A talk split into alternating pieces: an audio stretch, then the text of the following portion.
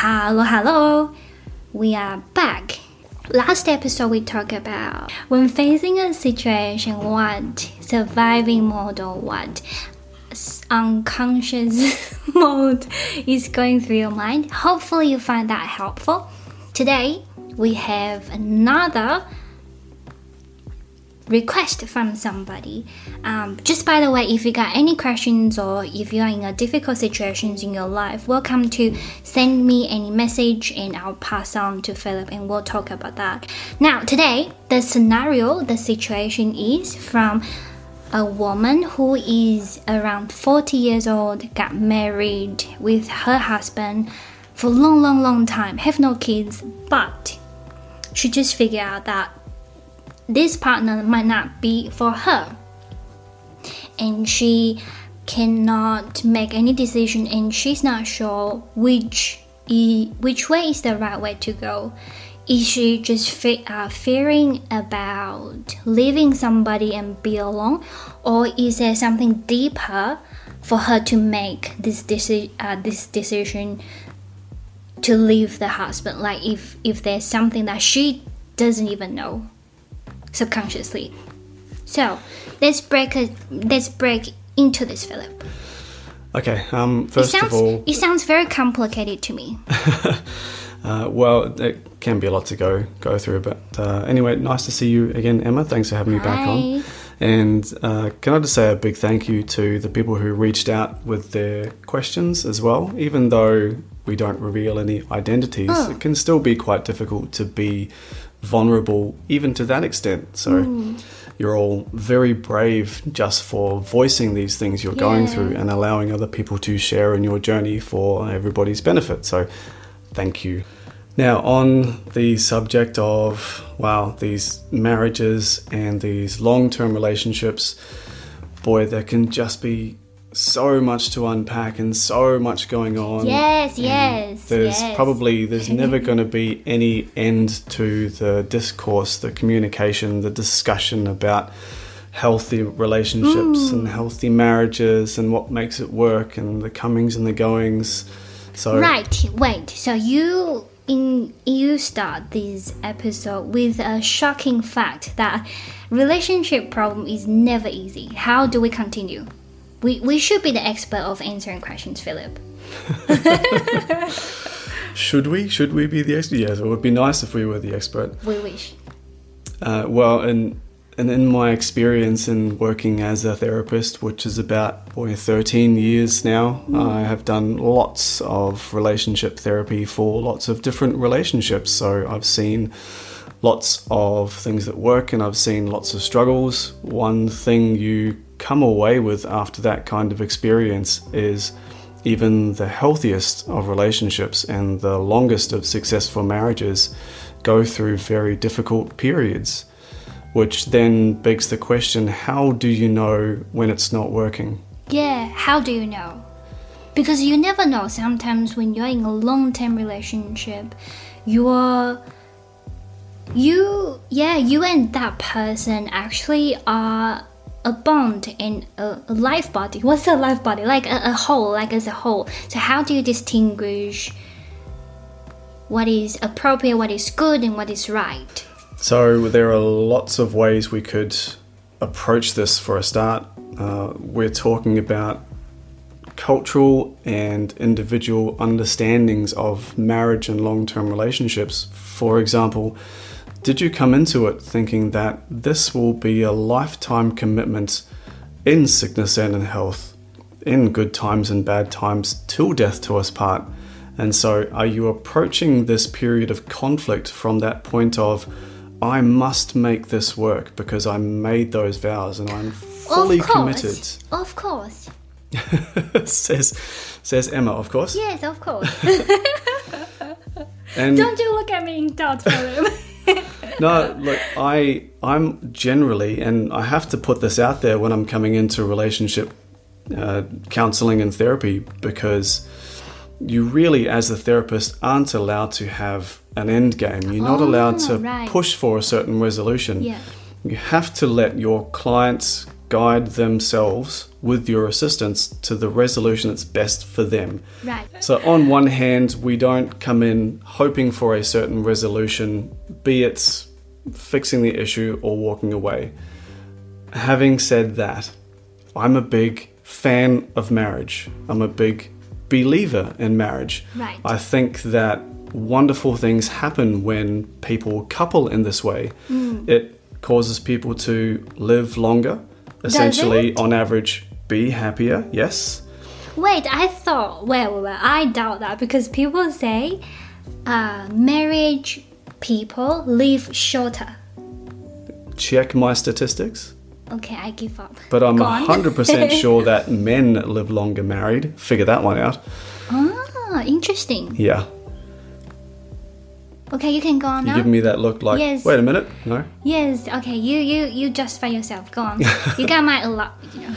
Go on. So, when we're talking about relationship difficulties and marriage difficulties, we need to explore what's happening, why it's happened.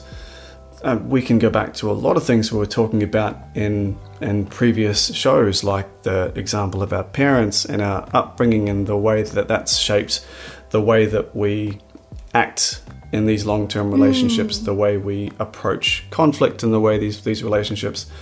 I was listening to uh, a show just this morning yes. about relationship types. And this is quite relevant because thank you, Emma, just put myself and my partner through this relationship Into test. peace. I'm the peacemaker. But the and this is the example of the relationship expert who wrote the book and had been married for 30 plus years who was saying the the female in the relationship was an avoider and he was a peacemaker. right. You mean these two persons? The wife did not have a very nurturing upbringing. Mm. So the the way that this child learned to survive is to be independent. Shit, it sounds like me. So now in a marriage, when this person is even just everything's fine and Wait, I'm finding myself too involved in this. is, it, is this right? Yeah. Okay, go on. This person just doesn't go to their spouse instinctively Mm. for emotional support, That's physical so affection. Right. I will have to raise my hand here, people. Um, as you might know in the previous recording and episode, that I talked briefly about my upbringing. I grew up in a very uh, neglected environment where my parents were both working hard. I was being taken care of by my grandma, and yeah, yeah, so it's not a very healthy upbringing um, environment. And now I have to say, I don't seek as much emotion support or yeah physical attack support from the partner. Yeah, and again, it's not wrong. It's not even necessarily unhealthy. You it's sure? just your coping mechanism. But it leads to conflict when, and we're going to get back to the husband now, Yes. the male partner, yes, yes. who he was a peacemaker. Peacemaker. So his coping mechanism had been making sure everything was okay, Right. maintaining everybody's emotional health, and lifting up those around him to the fault of his own needs. So this pattern emerged, and it really, they were 15 years into their marriage before it really came to a head, right. where she would withdraw naturally Sounds like me. Go and on. he would chase her because mm. that was how he fixed things. Yes. But she's independent, so she'd withdraw more, yes. Which would just make him chase her more. And so conflict would escalate. Yes. And they're not doing anything wrong, but they're mm. both trying to operate in the relationship by the way they've been programmed to maintain healthy emotional relationships, independence, avoid conflict, fix conflict. It's all coming into play in this scenario. Yeah, you used a very good word, programmed. So it's something that you can say it's out of the control, can you? Like it's rooted into you, and it's really hard to see that. So what what do they do in this case? And one is avoider, and one is a peacemaker. With these guys, and we touched on this on the last show, they were big believers in going back to the root identifying where these patterns of behavior came from, mm. which then somehow it really allows, encourages, facilitates a person to move beyond the behavior once they know where it's from. And this has always been something that's quite intriguing to me, interesting to me. Why why do we have to have an origin story for a bad behavior before we can grow above it? Hmm. I mean, maybe it's Yes. if you say to a person, you're an addict, that maybe they go, no, I'm not. But if you hmm. say, you had this behavior, this addictive personality imprinted on you by your parents, hmm. maybe then just shares some of the responsibility. Yeah, I don't know. Anyway, I'm way off topic, so let's get back to Yes. um, yeah, I was like, oh my god, that's so in- intriguing. But I guess um, within a very limited time, we have to try our best to yeah give this person some perspective. I guess. Yes. So we talked about these types of love style. Are you suggest Are you suggesting that she can take advantage of this test and explore more about her programmed love style? definitely. There could be other things going on. What's the other things, Philip? So there is another situation just which sitting is straight, people. Don't worry about the noise. so we we know that good relationships always involve finding a partner who is not exactly like you but rather balances you. Balance, interesting word. So you'll generally find that in the attraction phase of a relationship, the first 6, Six to 12 months, Honeymoon period. honeymoon period, you'll be fascinated by this person's quirks and how they balance you out. Oh, she's so outgoing and I'm quite insular as a person. Yes. Or she's so adventurous and I'm really reserved. Or I've been saving my money for so long and she's so carefree and I'm doing all this new and exciting things. This is how the this is this is a healthy relationship balance. Yes. Fast forward three years into the relationship. Three years later, people, the scary thing is going to happen. Suddenly, all of those traits which you used to find attractive in your partner now drive you mad. How? Come. How come? Uh, remember how that exciting woman always encouraged me to go out and I'm an insular person? Now it's like, my goodness, I just want to sit at home on the couch. Stop dragging me out and making me spend money. We're attracted to them because they're different to us in that way. But then at a certain point, because they're different to us in that way, now it's annoying. Gotcha. So I might adore somebody who's like, uh, really healthy eating. Like, oh, he's so handsome, he's so fit, he eats so well. And two years later, the scary thing will happen that I found that annoying because I hate this food because of the attractions You just want to eat some KFC. Yes. And I mean all the time. I love it. So, again, another roadblock which can happen in relationships, which a lot of people were just not expecting. Mm. And what do we do about it? Uh, acknowledging that a healthy relationship is about finding someone who balances you, uh, encourages you in a way that's not natural to you. The, the key here is always finding compromise, which Compromise is hard though. compromise is hard and generally as well in a relationship we find one person is a more dominant partner Yes. can be the guy can be the girl and that's where the compromise can get difficult because the dominant partner will slowly but surely start getting their way more and more and more and will be quite happy to have their own way and maybe completely oblivious no idea that their partner is getting more and more dissatisfied mm-hmm. because the way they want to do things Yeah. is slowly but surely getting squashed and Yeah. minimized and ignored. Yeah. But let's let's be fair. Let's play devil's advocate for a little while. Yes. And because there are those relationships where one partner is genuinely taking the other partner for granted, or That happens so often. and I'm not telling you my heart, but that happens so often. And then the other thing can happen where our partner really isn't treating us well, really isn't being fair to us, but maybe we've got a heart for relationships or marriage like I do, and we want to make it work. So we mm. start putting up with a partner who we really should have A, put in their place and had a conflict with, mm. or B, simply walked away from at some point. Yeah. But how how would she know though? How would she know that what's the something what's the something that she is not happy about? Would it be a lot of things adding together? And if that's if that's something that she can fix or cannot fix and it's easier to leave. How to be sure though?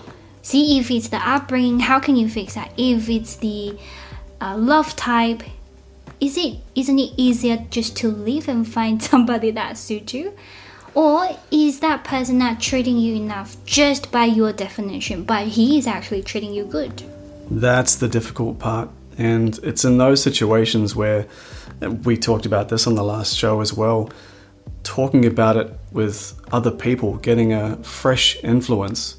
Um, it's so easy to have a big blind spot in relationships. i think that brought me to a very yeah possibly you will have all these stories around you is that uh, a girl or man whatever whoever got treated poorly and violently by their partner but they don't know because they might grow up in a very violent family and they think it's normal. And but they're struggling to get out of the relationship when they really cannot. Yes. consciously. So speaking to somebody is yeah is definitely helpful for somebody from the outside world to say hey no this is shit. She treats you really and this is no good I have. I've seen it a lot where we'll be talking about relationships and partners, and someone will say, Oh, they do this, but it's fine. And everyone else is like, uh, That's not fine. yes i guess there are so many layers to this question isn't it So many layers. yeah and so many possibilities for ways to explore your options. Maybe you want to take some time imagining what life would be like without that partner. Imagine the possible good things, imagine the possible bad things. Spend some mm. time actually exploring that scenario mm. and see over time whether it becomes a comfortable scenario or a, mm. a terrifying prospect. Be careful though, because again, self fulfilling prophecies. Remember that? Whatever you feed grows, and whatever you starve dies. So if you spend all your time looking at other women, Yes. your attraction for other women will grow. Wait. Oh, sorry. Hopefully you don't hear that. But um, so wait, interesting. So maybe she, like our listener, I'm not blaming you, but maybe you're just looking at all the handsome guys out there, and that will grow. Like It- the more you look. It does actually happen exactly like that, yes. Wait, isn't that a bit sick and strange and weird? Not very scientifically. I mean, logically true. Okay, so let's make it scientific. Mm. Yes. bring it, bring the science in. When you think a thought, something physical happens. A little neuron, a little electro- electronic impulse, travels along a neuron pathway like a synapse mm. in the brain. Mm. And this is a tangible thing happening in your brain, Yes, yes. but you're thinking something on purpose. But here's where it gets interesting. The more you think something, and the more that neuron travels along that little neuron pathway, The more the more solid Right. and yet active that neuron pathway becomes. Strong. Wow, interesting. And if you're thinking positive or emotionally rewarding thoughts, the activity is exponentially, like massively, massively higher. And if it goes on for a long enough time, these pathways actually create little hubs, and from those hubs, new pathways grow. So that one thought will create a little hub, a which leads to a lot more thoughts. So your thoughts are creating physical changes in your brain. So when we say you're feeding it and it's growing, it's literally growing something in your mind. That's magical. it is really magical. Cause we, we, yeah, it's really magical. But it's really real too. Yeah. Wait, so should we stop her from thinking one thought?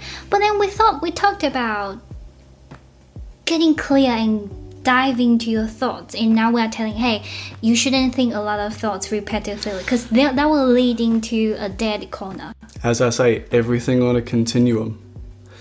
If you want to think about, am I going to be okay if I lose this person? yeah. Then you know have a thought. But if you fixate on life without that person and continue to imagine a good life without that person you may be creating a reality for yourself which mm. will eventually happen. Now there's there's something else which i like people to do before they give up on a partner abandon a relationship. Is to have a dog no that doesn't help? Well sometimes the dog can suffer so we don't like the dogs to true. suffer. Be responsible people.